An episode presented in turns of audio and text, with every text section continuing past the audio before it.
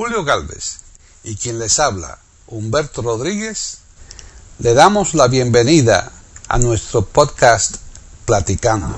Iberoamérica.com y radiogeneral.com les ofrece sobre nuestra memoria colectiva musical que es importante. Platicando podcast.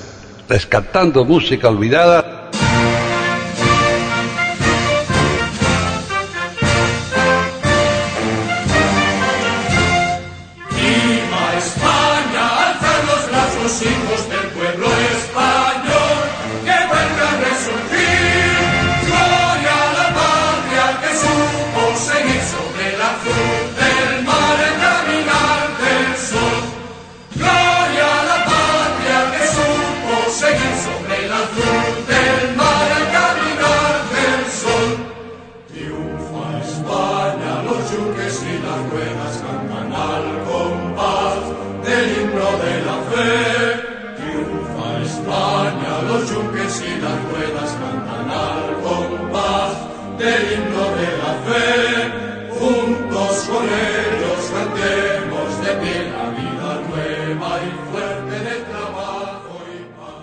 Soy Humberto Rodríguez, les hablo desde Florida, Estados Unidos, y esto es Platicando Podcast, rescatando música olvidada de eiberoamerica.com y radiogeneral.com.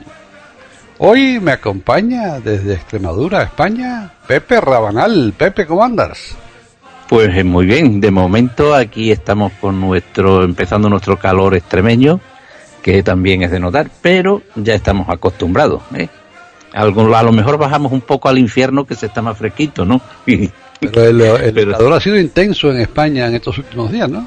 Nosotros esta vez nos hemos escapado un poquito de la ola de calor. Se anunciaba una ola de calor a las cuales nosotros, los extremeños, estamos muy acostumbrados, pero aquí en Extremadura realmente no ha sido tanto.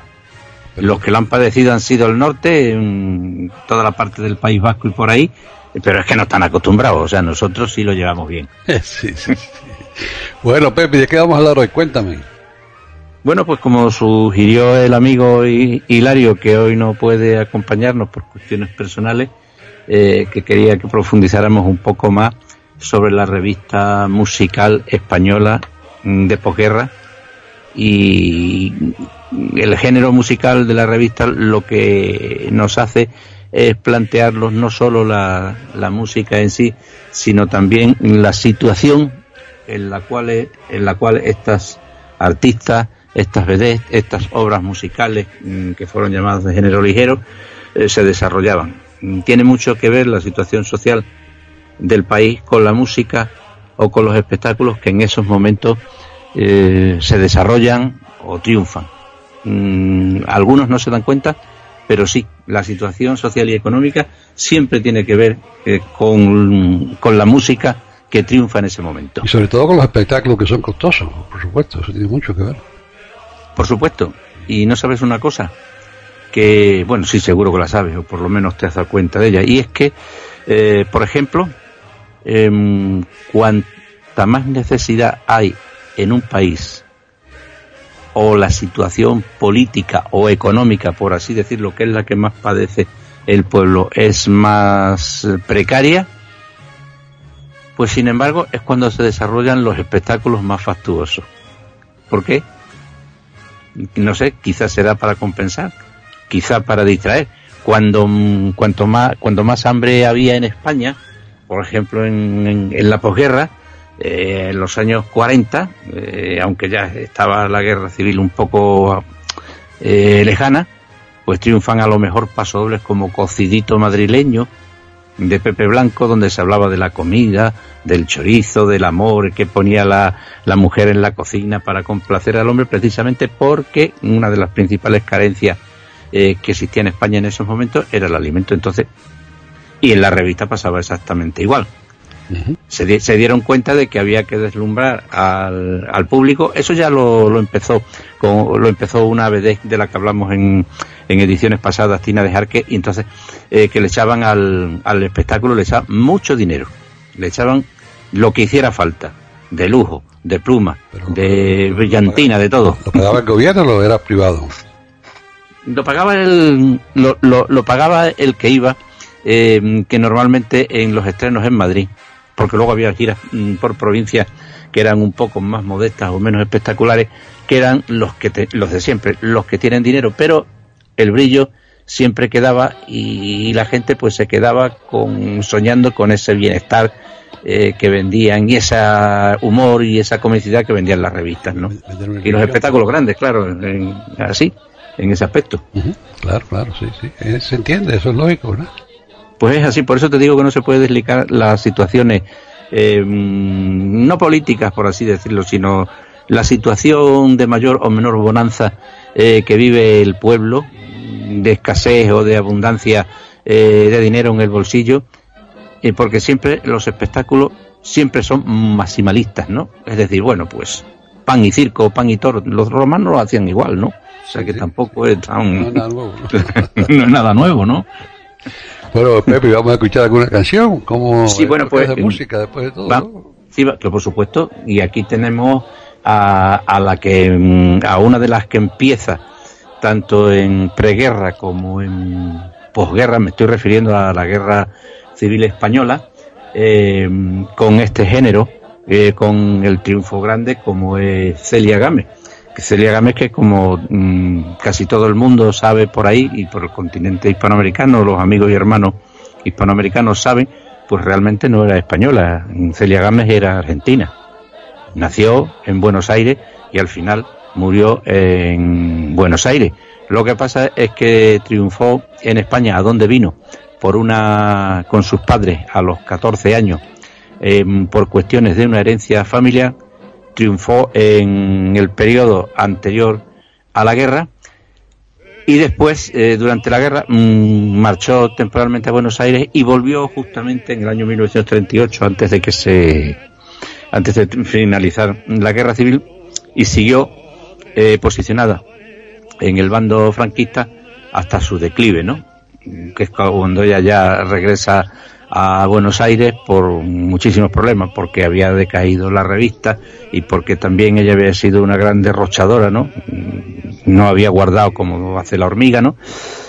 Y murió en Buenos Aires pues en unas situaciones complicadas también con la enfermedad que fue el Alzheimer la que llevó. Pero mientras tanto, pues tuvo éxitos enormes eh, con los nardos, con las de Villadiego, en el Teatro Pavón en Madrid, incluso con espectáculos de tango, porque Celia Gámez eh, mm, tocaba también el género de tango en el Teatro Eslava y sobre todo, eh, por ejemplo, actuaciones como La burladora del amor de José Padilla, de quien precisamente es el número que viene a continuación y que es el que vamos a escuchar, que se llama Estudiantina Portuguesa, pero como está cogido de la banda sonora del espectáculo original, el principio de estudiantina portuguesa es un fado que cantan eh, tres tiples de unos pocos segundos hasta que dan entrada la gran estrella eh, Celia Gámez que aparecía con una bandurria y luciendo piernas y unas plumas extraordinarias en el escenario con la estudiantina portuguesa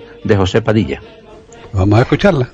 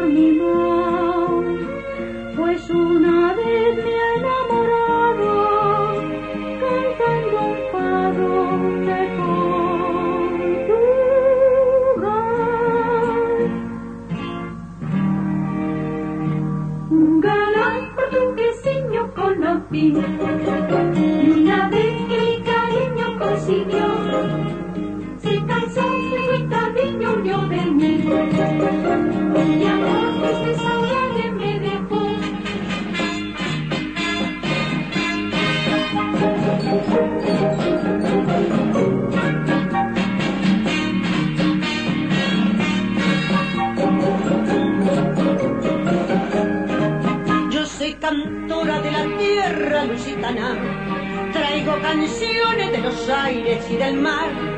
Yo voy llenando los balcones y ventanas de melodías del antiguo Portugal. Oh, Puerto riegan vino rojo las laderas, de flores rojas va cubierto el litoral. Verde el tajo, verde son sus dos riberas, los dos colores de la enseña nacional porque tu tierra toda es un encanto, porque por ti se maravilla quien te ve. Ay, Portugal, porque te quiero tanto, porque, porque te envidian todos y por qué. ¿Será que tus mujeres son hermosas?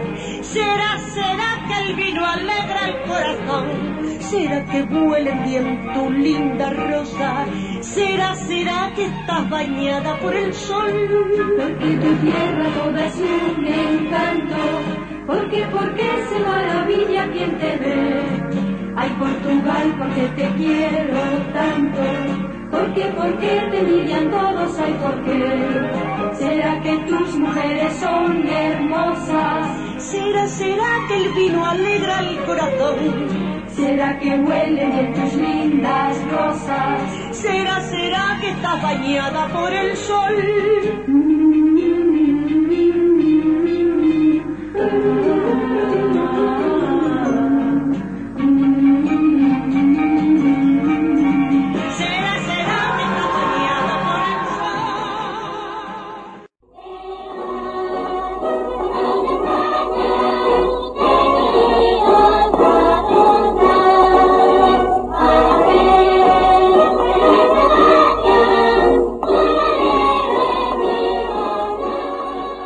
Pues esa era la, la estudiantina portuguesa en la versión mm, de Celia Gámez, como comentábamos, eh, pues eh, realmente es un número de un músico español, José Padilla, que cultivó la, la- el género de la revista, pero realmente era un músico de una talla muy grande. Y precisamente este número de estudiantina portuguesa lo había hecho para su mujer, que también era cantante y era de nacionalidad eh, por- mm, portuguesa, pero ha sido un número que ha pasado después, pues no sé, a todas las orquestas y a todos los géneros. Incluso es un número muy corriente encontrarlo en el repertorio eh, que llevan las tunas españolas por toda la geografía. La estudiantina portuguesa y además ese mm, es el número básico con el que se aprende a tocar la bandurria. No sé si sabías eso. No sabía eso tampoco, no, no, señor, ¿no? Sí, no, de porque- de- perdón. Eh, Hay, hay cosas, por ejemplo, mm, cuando empieza uno a estudiar un instrumento que son propias para empezar. Por ejemplo, en la, en la guitarra clásica son los, los valses de Antonio Lauro. Cuando ya empieza el, el estudiante de conservatorio a manejar todo el trasteo de la guitarra, pues lo primero son como cosas obligadas, ¿no? Y en, en Bandurria es la estudiantina portuguesa porque se da muy bien, tiene la- varias estrofas en tono menor, tiene varias en tono mayor, facilita de recordar la música y en el piano el famoso paso doble de 12 cascabeles, ¿no? Es lo primero que se aprende a tocar, ¿no? Todo el mundo lo conoce, claro.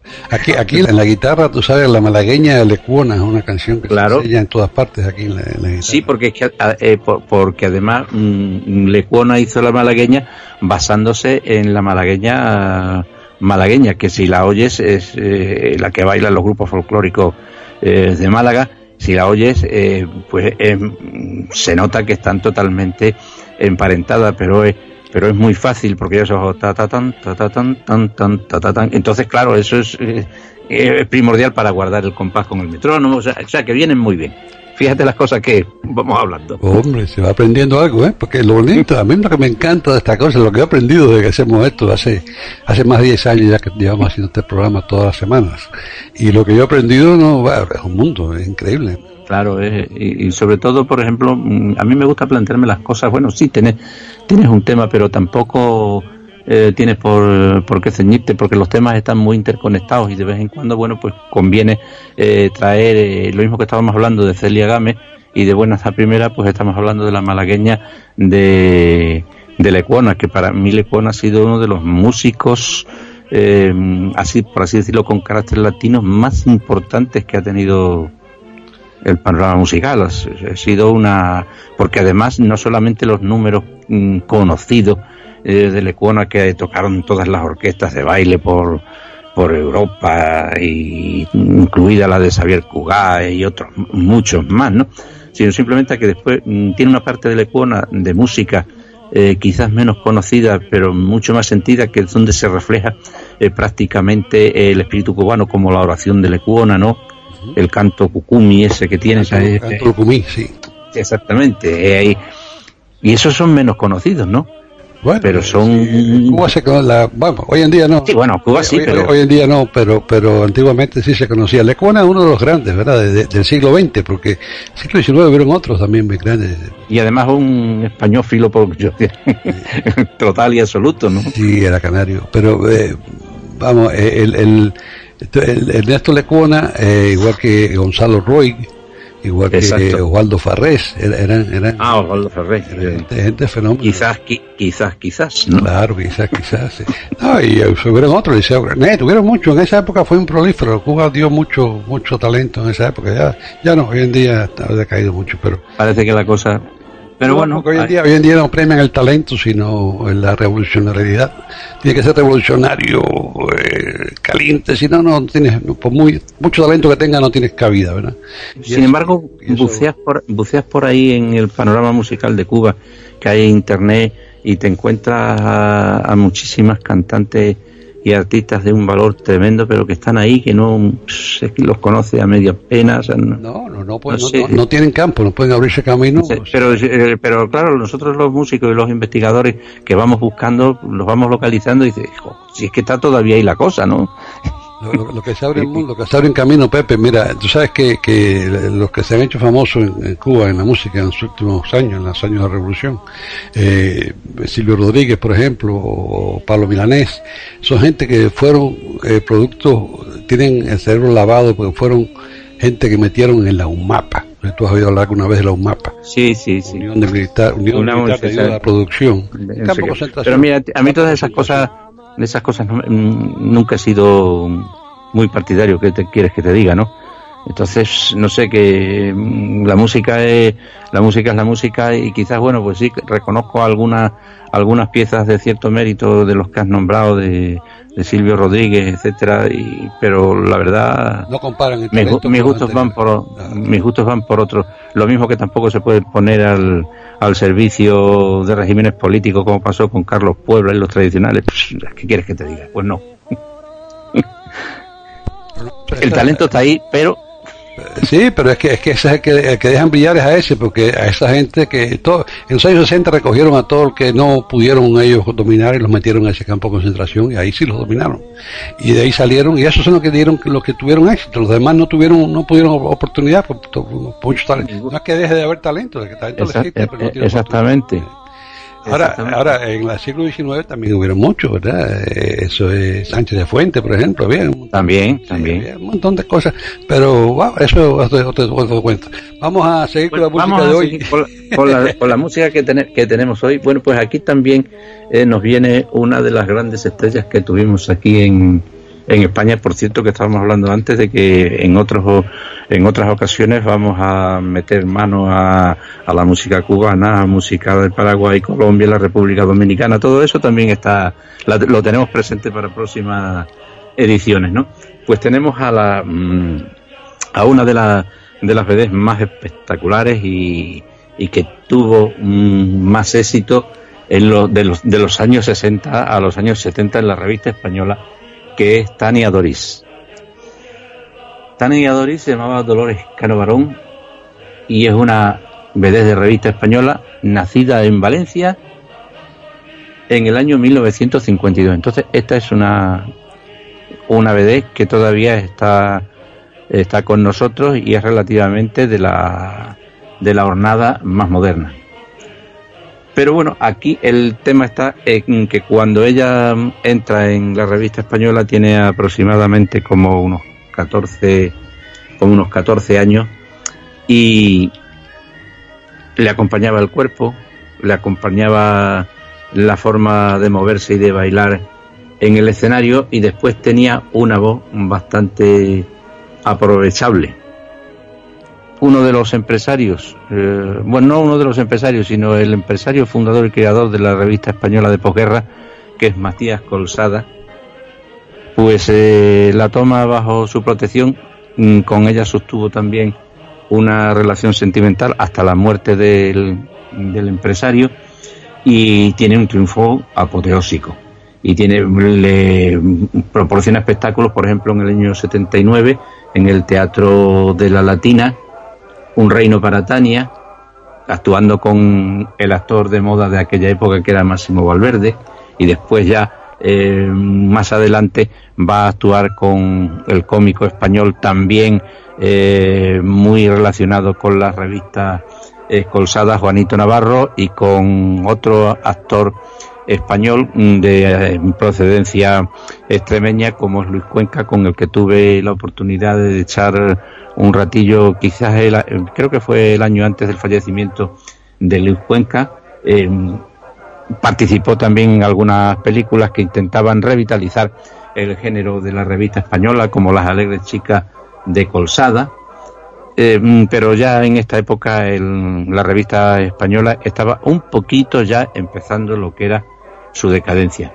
Y aquí creo que la vamos a escuchar en un paso doble del maestro Moraleda, que se llama Luna de España y es muy conocido.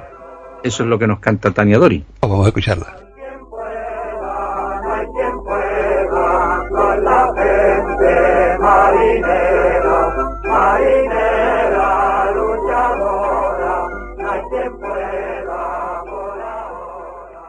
Pueden escuchar otros de nuestros podcasts en eiberoamerica.com.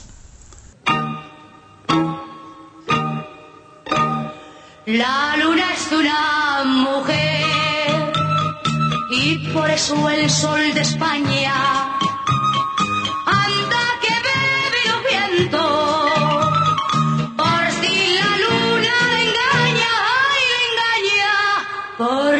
porque en cada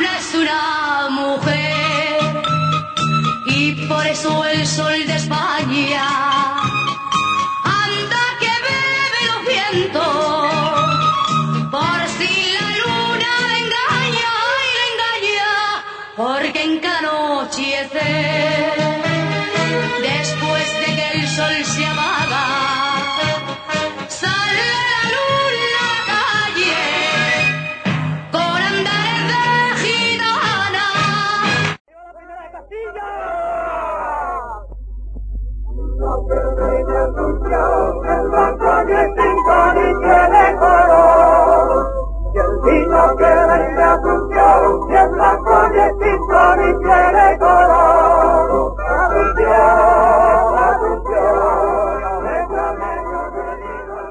Bueno, pues está lindo el paso doble. La que paso doble es una cosa que te hace mover los pies. ¿eh? De toda mi vida, yo no sé, yo no soy demasiado, te digo, ni, ni, ni tengo talento musical, ni soy demasiado bailarín. Bailé y eso como la juventud, como todo el mundo, pero no no fui específicamente bail- muy bailarín como otros amigos míos que estaban todo el día bailando, ¿no? Pero el paso doble te hace mover los pies. Son cosas que... No, es que además el, el paso doble es una marca hispánica. Es un es un ritmo que realmente eh, pues era eh, el rey de la de las verbenas. Yo no sé si conocerás, por ejemplo, la anécdota que ahora mismo te voy a contar sobre el paso doble, ya que empezamos a hablar del género, ¿no? Primero, o sea, el paso doble era un número mm, que era totalmente indispensable en la revista española. Tenía que tener un número de paso doble. Y también era recomendable eh, que tuviera la revista española un número eh, italiano, de rondalla napolitana o de lo que fuera. Ahora mismo, eh, sin tenerlo preparado, me está viniendo a la cabeza una revista también de los años 50, 60, que era del compositor español Muñoz Román, que se llamaba una. Son todas, los géneros de la revista son todos comedia de enredo, ¿no? Eh, que se llamaba Una jovencita de 800 años que tenía la famosa eh, tuna napolitana, ¿no? Entonces tenía que tener el número de la tuna, pero también tenía que tener un número brasileño.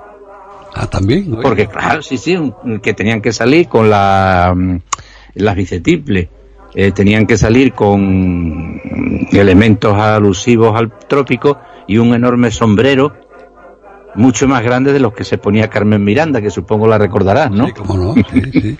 Pero entonces era un- un tipo Y hacer ese, ese, ese típico baile como si fuera de samba y tal, eso en mucho en, en- en muchas en muchas revistas, por ejemplo, la que pusimos el, el otro día, la de Aladi y Taxi al cómico, mm, pusimos un número, pero también tiene otro eh, que se llama la samba, que la baila Aladi con, con Gema del Río y la canta, ¿no? Y entonces, o, o, o también intercalaban algunos de los, de los ritmos de moda. eh, en las más antiguas, pues era el Charles, ¿no? El, el Charleston, algo que tuviera Charleston. Todo lo que hubiera tenido por ahí éxito, que si la Josephine Baker, que si esto, que si lo otro, pues entonces eso se cocía, se trucía y se metía en la revista y había cosas que no se podían perdonar. Y el paso doble era una de ellas. Este que hemos escuchado de Tania Dori, que es el del maestro Moraleda, es Luna de España, pues se lo han tocado todas las orquestas. Y eh, además se, se incluso se, se ha- mm, la- lo, han, can- lo han cantado, eh, pues no sé qué te diría yo, estrellas del bel canto, del canto lírico, ¿no? Eh, es un número que musicalmente, por su calidad, aguanta también otras versiones y no solo la revista de la de donde de donde salió. Y aparte de eso, el decía que el paso doble era el rey de las verbenas, eh, porque mm, en las verbenas de los pueblos, sobre todo en los muy pequeños y en los mm, que dijéramos así de, de un lenguaje poco culto de sus habitantes, pues cuando el baile iba decayendo, porque tocaban el bolerillo, no sé qué, siempre había una voz en el baile que se levantaba y decía, maestro, eche usted un poco de forraje. Ah, sí, forraje. No, no sabes si es lo que es, sabes lo que es el forraje en el lenguaje agrícola, ¿no? Pues es, es esa es- el forraje es un- un- una hierba pues que se le echa a los muy común, ¿no? Eh, que se que se le echa a- al ganado, ¿no? Sobre todo a las vacas, eso de hierba verde y tal, lo que es, es un forrajeo, el forrajeo se dice aquí en Extremadura. Con meleno, más o menos. Y claro, y, y, el, y el- sí, más o menos, pero en plan más blandito y más verde, ¿no? Entonces, pues echar forraje era que echar ánimo a la, a la orquesta, ¿no? Y, y siempre el, el forraje era, pues eso, eh, el paso doble. Eso que cuando era maestro, forraje, pues nada, era el paso doble. En, la- en las fiestas de mi juventud en La Habana eh, siempre había paso doble, vaya, pero empezábamos siempre con eh, las fiestas elegantes, empezaban con un vals, después, claro, había paso doble, chachachá, y qué sé yo, en mi época en los 50, y terminaba siempre con una conga, al final siempre una conga. Y fíjate, es- Y claro, sí. normalmente aquí nos cogimos una importada que se que mm, yo creo que venía de Cuba pero había pasado había sido repasada por México que era la que decían la conga de Jalisco no Sí, había una conga de Jalisco famosa, sí, señor. que no sé por qué también en algunas eh, orquestas. Eh, no te puedo ahora garantizar si eran mexicanas o de México o de otro país hispanoamericano de, en vez de Jalisco decían Jalufo Ah, no, eso sí. la conga de Jalufo no sé lo que es exactamente Eso sí, no lo he oído, no, eso sí, no sé. Pero la conga Sí, de pero yo- sí la he oído, sí. Sí, Pero- la pero- conga de Jalisco ahí viene, ahí va, ¿no? Y tal. Pero, y yo fíjate que total. muchas veces se confundían, yo y mucha gente confundía mucha gente muchas veces a la, a la orquesta y a los compositores que yo a ver si eran cubanos o mexicanos en aquella época, ¿verdad? Porque eran eran in- intercambiables. Eh, Los, los artistas cubanos iban al cine a México, porque en Cuba el cine nunca triunfó, siempre iban a México a- para trabajar en el cine. Pero la televisión y la radio en Cuba fue más adelantada que en México, así que iban todos a La Habana a, a actuar en la televisión. Así que un que en- intercambio constante, ¿verdad? Es que en, es que en México, México tenía por eh, en esa época, seguramente a la que tú te estás refiriendo, tenía los estudios más importantes eh, cinematográficos del Cono Sur, que eran los estudios Churubusco Azteca, ¿no? Donde se hacían todas las películas de Mario Moreno Cantinflas. Sí, no, y- y, y donde se hacían películas con Libertad Lamarque y con Pedro Infante y yo qué sé, y, y eso y, además en los años 50 inundaron el mundo, porque aquí España era un consumidor extraordinario de películas del cine mexicano. Sí, sí, el cine mexicano, la- las películas de, del director recordado Fernando Palacios, ¿no? Sí. En, en esa época el cine mexicano era un fenómeno y, y, claro, eh, también tuvo sus controversias, ¿eh? ahí también hay otros temas interesantes que se pueden hablar porque, eh, vamos, eh, eso, hay, hay anécdotas que podemos conversar en otro momento, de, de eh, los celos que a veces creó cuando un artista cubano triunfó demasiado en México en el cine. Y eso es otro, una anécdota que un día te contaré. Vamos a... Bueno, que me dice, que, bueno, eh, te lo apunto para otro programa, nada más, es un, un puntillo nada más. Ajá. ¿Qué- ¿Y qué me dice de, de Sierna? De, de Ciarná, bueno, de Ciarná fue un fenómeno, pero de ese triunfo aquí en Estados Unidos no en México. Sí, es verdad. Sí, pero sabes- te digo que salió, salió de, salió de Cuba a- directo a, Sí, pero a, a Estados Unidos y el triunfo suyo allí fue eh, enorme, ¿no? Bueno, porque el primero que se casó con Lucille Ball, ¿no? Que era una Exactamente. súper famosa, pero ¿sabes que lo más importante que hizo ese no fue eso, el I Love Lucy? Ese programa fue súper exitoso, vaya, un programa que, que- sí, un éxito tremendo.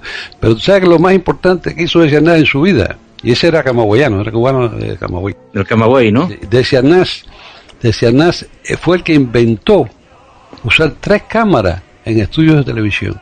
Exacto, El sistema que todavía se usa hoy en día, eso lo inventó de Ciarnás, en Desilu Studios, exactamente, tenían en sus estudios. sí, sus propios estudios. Y eso, y eso lo inventó él, fíjate. Además tenía su orquesta. De Ciarnás yo sé bastante su historia porque yo tenía un amigo oh, que ya murió, un buen amigo, que era compositor cubano bastante famoso también, René Tusset, se llamaba. Y René Tusset, que fue el que, el que compuso canciones como La Noche de Anoche, No Te Importa Saber, y muchas canciones famosas. Pero eh, él, él trabajó con Adesha Arnaz y él tuvo una orquesta en Los Ángeles unos años y, y otra en Nueva York. Eh, conocía a tanta gente, ¿no? Pero eh, con Arnaz lo conocía muy bien y me hizo varias anécdotas de él. Era bastante mujeriego y alcohólico, Adesha Arnaz, pero bueno, son otras historias. Pero vamos a seguir, vamos a seguir. Va- con va, seguimos.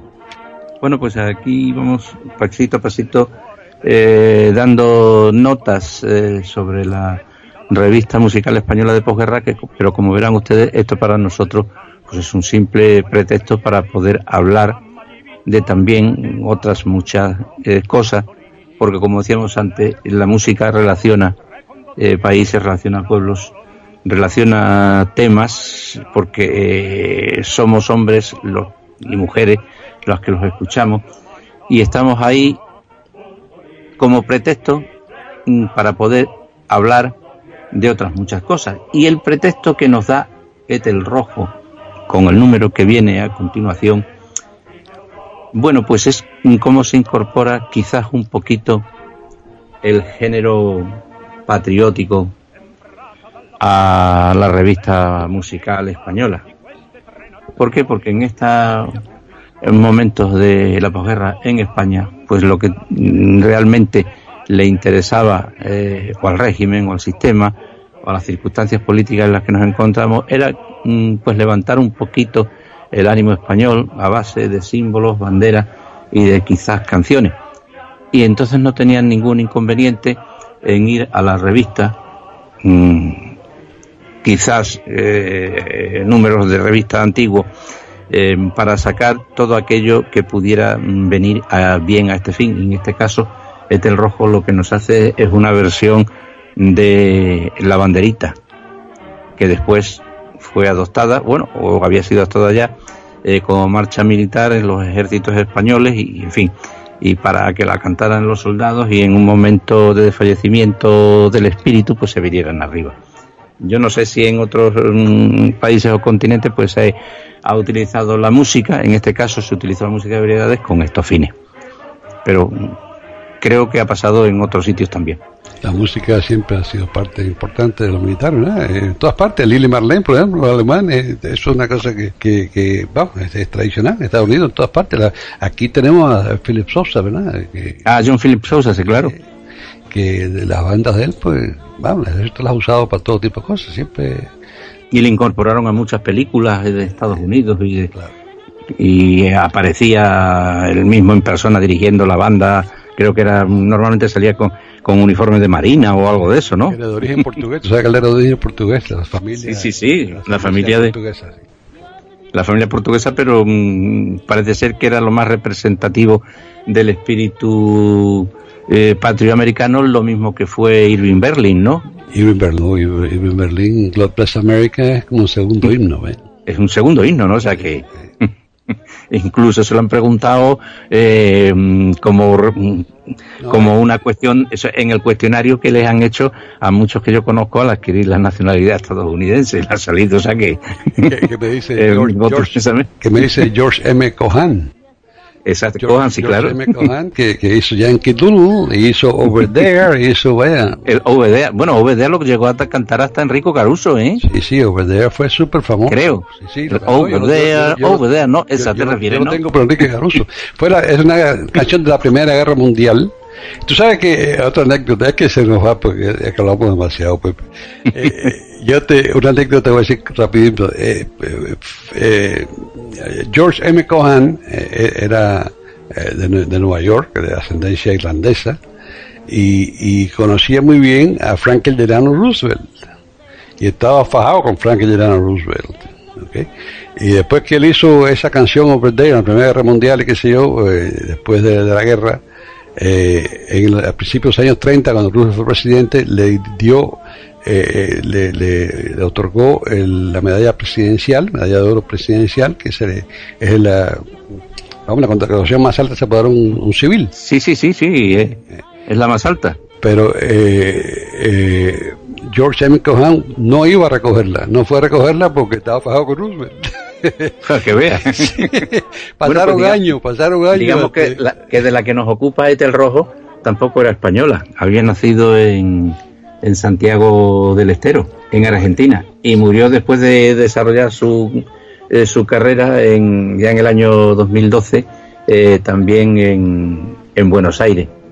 Pero mm, aparte de ser una vez pues había desarrollado también una notable eh, carrera artística en, en los teatros españoles y recibió diversos premios en su especialidad de teatro y también DVD, y haciendo también pareja con su hermana que se llamaba eh, se hacía llamar mm, en el mundo de la revista Gogo Rojo. Y otro un hermano suyo, eh, también actor, eh, que se quedó aquí en España, que se llamaba Gustavo Rojo, este era el más pequeño, que aquí hizo una película que tuvo muchísimo éxito en su tiempo, en el año 57, que se llama precisamente La guerra empieza en Cuba. Así. ¿Ah, que la protagonizó Gustavo Rojo, que se rodó precisamente aquí en Badajoz íntegra. Porque Badajoz eh, según los técnicos de cine, pues tenía un parecido extraordinario mm, en sus parques, jardines y palmeras que tenemos muchas, ¿no?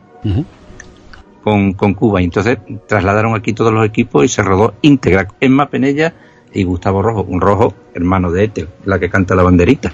Perfecto, oye, pues la verdad es que la historia ha sido grande, pero bonita. Hemos aprendido hoy, increíble, me encanta eso.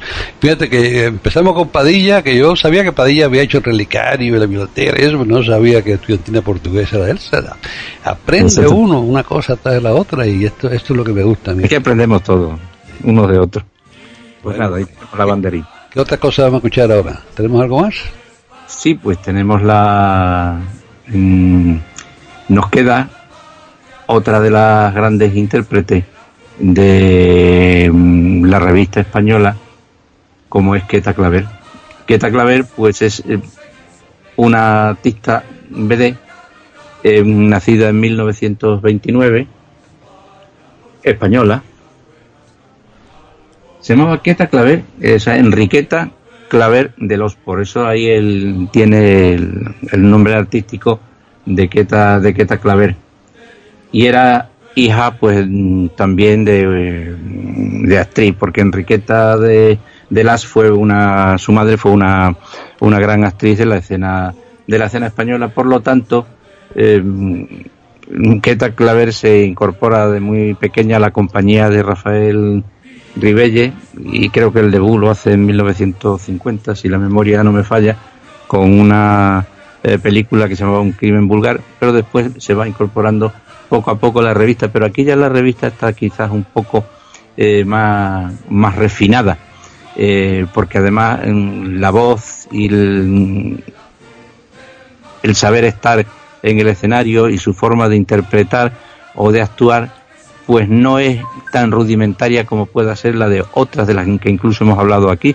sino que ya tenía pues un cierto prestigio sobre la escena y en fin, eh, es como si mm, vistiéramos de limpio un poco la revista. Y al final, pues claro, cuando el cuerpo eh, va bajando o no va respondiendo a los estrictos cánones que tiene las bellezas de las BD, pues mm, el teatro fue una de las grandes eh, eh, salas donde se acomodó eh, Queta, Queta Claver. Pero claro, mm, eso lo podemos escuchar y comprobar directamente en el fragmento eh, de una película que interpreta una canción que se llama precisamente La Margarita, que es la que tenemos ahí eh, metidita en su latita para poder escucharla. Pues vamos a escucharla, como no, adelante.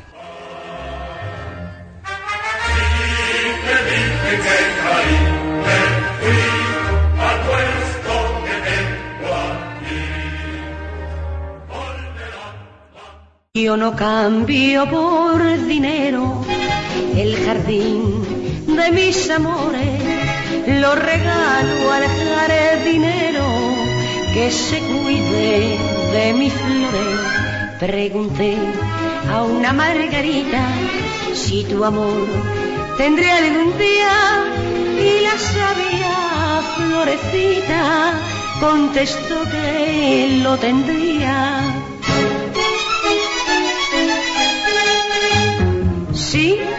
No, sí, no. Quita una hojita, quítale dos.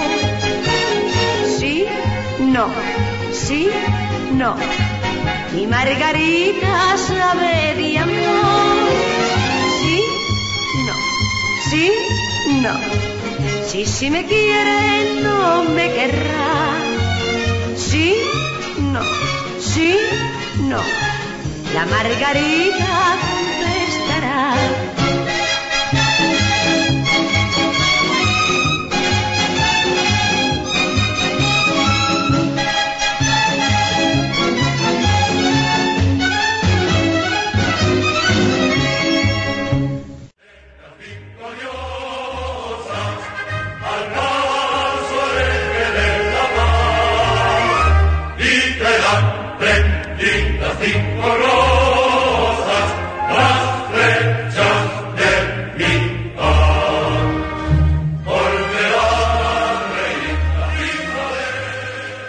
Vamos a continuar en lo que es la revista musical española de posguerra, mm, pero ya la revista mm, de posguerra eh, quiere dar el, paso al cine.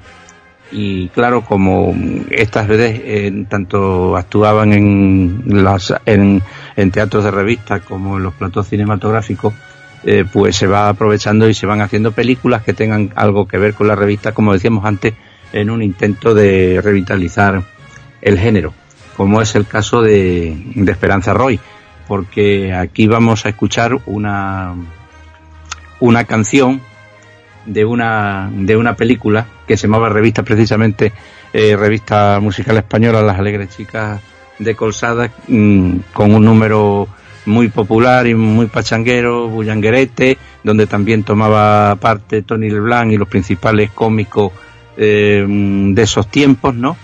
Eh, que se llama Moreno mm, tiene que ser.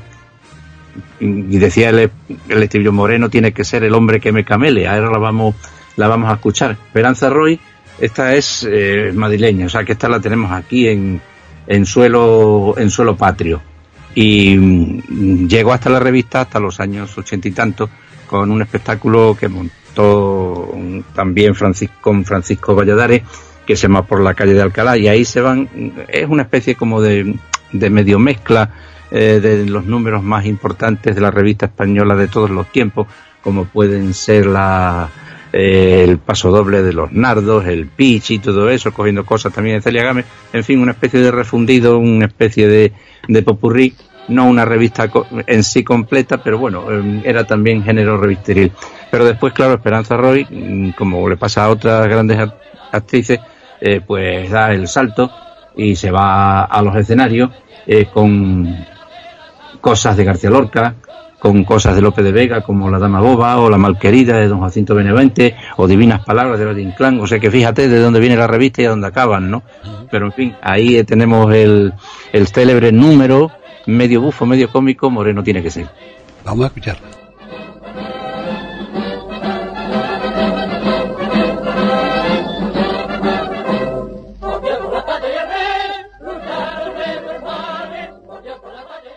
Pueden escuchar otros de nuestros podcasts en eiberoamerica.com.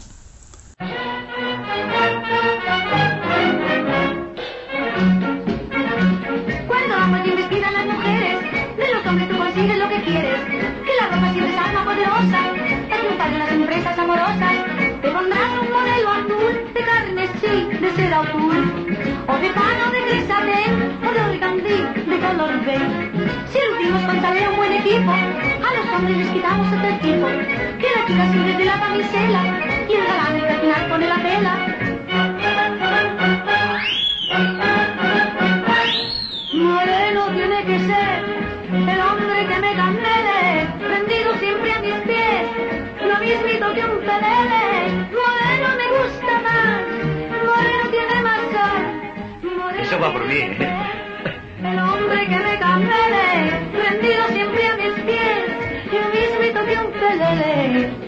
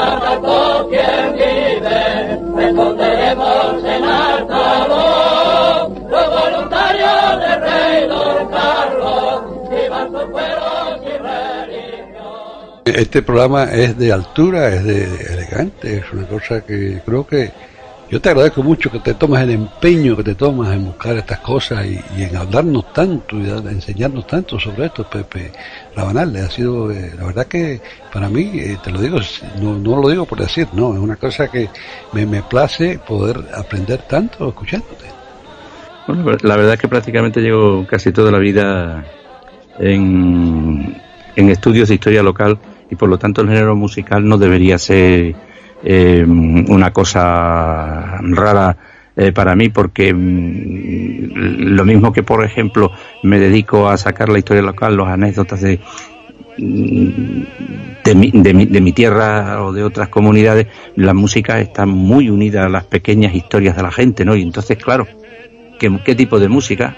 No vamos a hablar de ópera, no vamos a hablar, pero vamos a hablar de la revista, de la música ligera, de los bailes, de los pueblos, de las verbenas, y más popular en España eh, que mm, otra claver, Lita Claver, denominada eh, La Maña.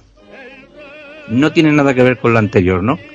Es Lit- Lita Claver, que además es un nombre que coge. Yo creo que mm, lo, lo debió coger eh, inspirándose en la anterior, en Queta Claver, ¿no? Pero le decían la maña porque ella era, era maña, ¿no? Lo que pasa es que en sus espectáculos. Era maña, yo sé lo que quiere decir, pero poca gente fuera de España. Ah, bueno, sí, sí, claro. Ma- maña, maña no es decir tener destreza. Maña son los los, los habitantes, maños son los habitantes de, de Aragón, que son tres, Huesca, Zaragoza y Teruel. Esos son maños. Los de la Jota aragonesa. Esos son los maños, los mañicos. A veces que piensa que todo el mundo lo entiende, pero poca gente fuera de España sabe lo que es maño. ¿no? Y como ella combinaba mm, el número revisteril con la mm, con el chiste, sobre todo exagerando mucho el acento suyo, maño, pues empezaron a decirle la maña, porque él se llamaba Emilia Jiménez y era eh, procedente de una familia de raza gitana, la menor de 16 hermanos. No, no aprendió a leer y a escribir hasta los 15 hasta los 15 años. ¿Y cómo empezó? Bueno, pues pasando el plato y cantando bulerías por lo por toda Zaragoza, ¿no? Hasta que alguien se fijó en ella y se la llevó a, a Barcelona, donde empezó a actuar y enseguida tuvo muchísimo éxito hasta convertirse en la estrella indiscutible durante años de un de un teatro mm, que es el rey del paralelo, que es el Molino. El Molino de Barcelona. Eso si estuviera aquí Hilario seguro que tendría también alguna cosa que contarnos de ello, porque era el, el sitio, mm, el burlesco, el, sitio de, de- de la revista más audaz, más simple en el sentido de no ser el gran espectáculo, sino que tenían equilibristas, funambulistas, eh, tenían cómicos que bailaban, eh, tenían números DVD, todo eso. Y bueno, y además el paralelo sigue, sigue abierto y la mañana todavía, eh, con muchísimos años, todavía de vez en cuando hace alguna cosa, pero contaba muchísimos chistes, los significaba, saltaba en escena, gesticulaba de todo y cantaba pasodobles como ese que tenemos aquí ahora. Ese molino entonces imitaba un poco el Molin Rouge, ¿no? De París. Sí, exactamente. Estaba inspirado en lo del molino rojo, pero, pero decían eh, el molino y a, y a todas las que pasaban por las tablas del molino les decían las molineras. Eh, al molino fue Alfonso XIII, fueron, en fin, muchísima gente de alta alcurnia, ¿no? A ver, el, el- es el rey del paralelo en Barcelona, que es donde está todo el, el vodevil y la revista. ¿no? Ya hablamos de ello en alguna ocasión, cuando estábamos hablando del cómico Aladí en otros programas, ¿no? Pues ese, la reina del paralelo, durante muchísimos años, Lita Clavé, La Maña, por ser de Zaragoza.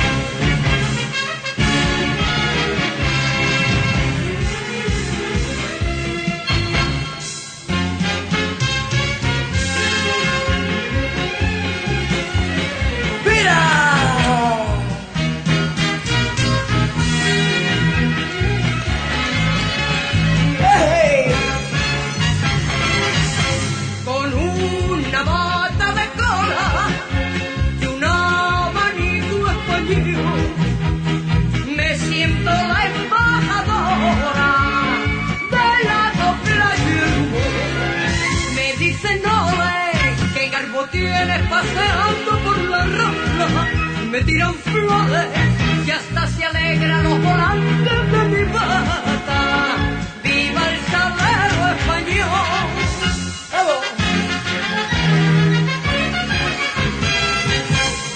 Voy derrochando alegría, pena hay que olvidar. Yo vendo la simpatía, ¿quién me la quiere comprar?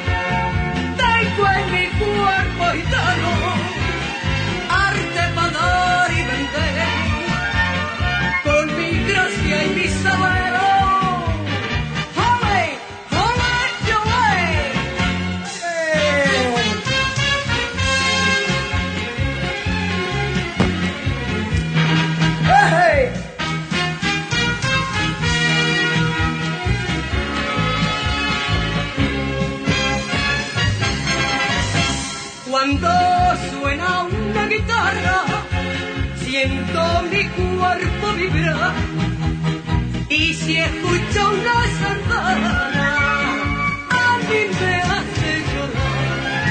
¡Qué señorío tiene mi niño con su capa española! ¡Qué poderío luce la niña con esa bata de cola!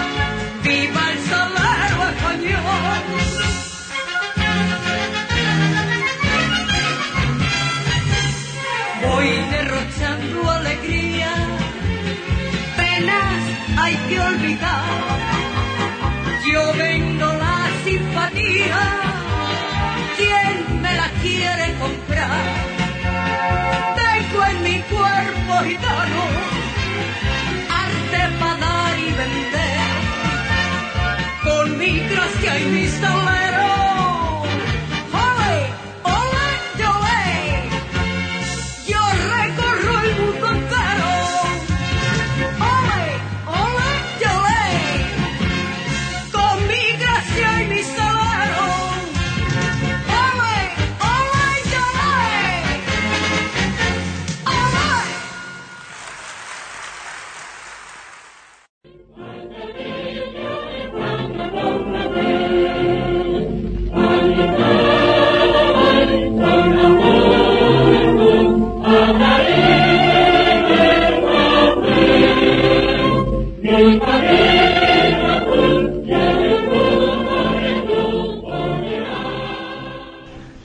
Te repito que ha sido un programa de altura, un programa muy bonito, muy elegante y yo te agradezco de nuevo todo lo que has hecho porque es algo, pero antes de despedirme, antes de decirte más nada, déjame invitar a todos los oyentes que nos escriban y por correo electrónico nos pueden escribir a platicando arroba eiberoamerica.com y por Twitter nos pueden escribir a eiberoamerica con la E, la I de Ibero y la A de América en mayúsculas.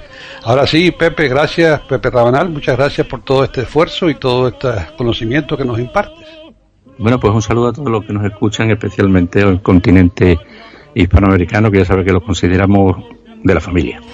Pues entonces solamente me resta agradecerles a los oyentes por su atención e invitar a todos sin excepción a que regresen aquí a iberoamérica.com y a radiogeneral.com la semana que viene para escuchar otro programa de Platicando Podcast, rescatando música olvidada. Hasta entonces.